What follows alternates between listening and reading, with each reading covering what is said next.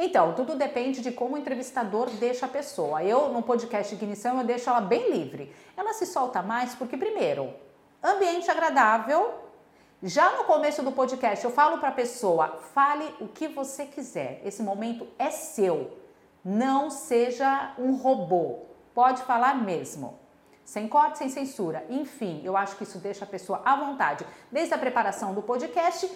E ela, no meio da entrevista, que é uma entrevista entre aspas, ela até acaba esquecendo que ela está sendo gravada, que ela está sendo filmada. E esse formato que a gente faz no Ignição, de dar bebida, dar comida, a pessoa interagir, é como se a pessoa se sentisse realmente numa mesa de bar.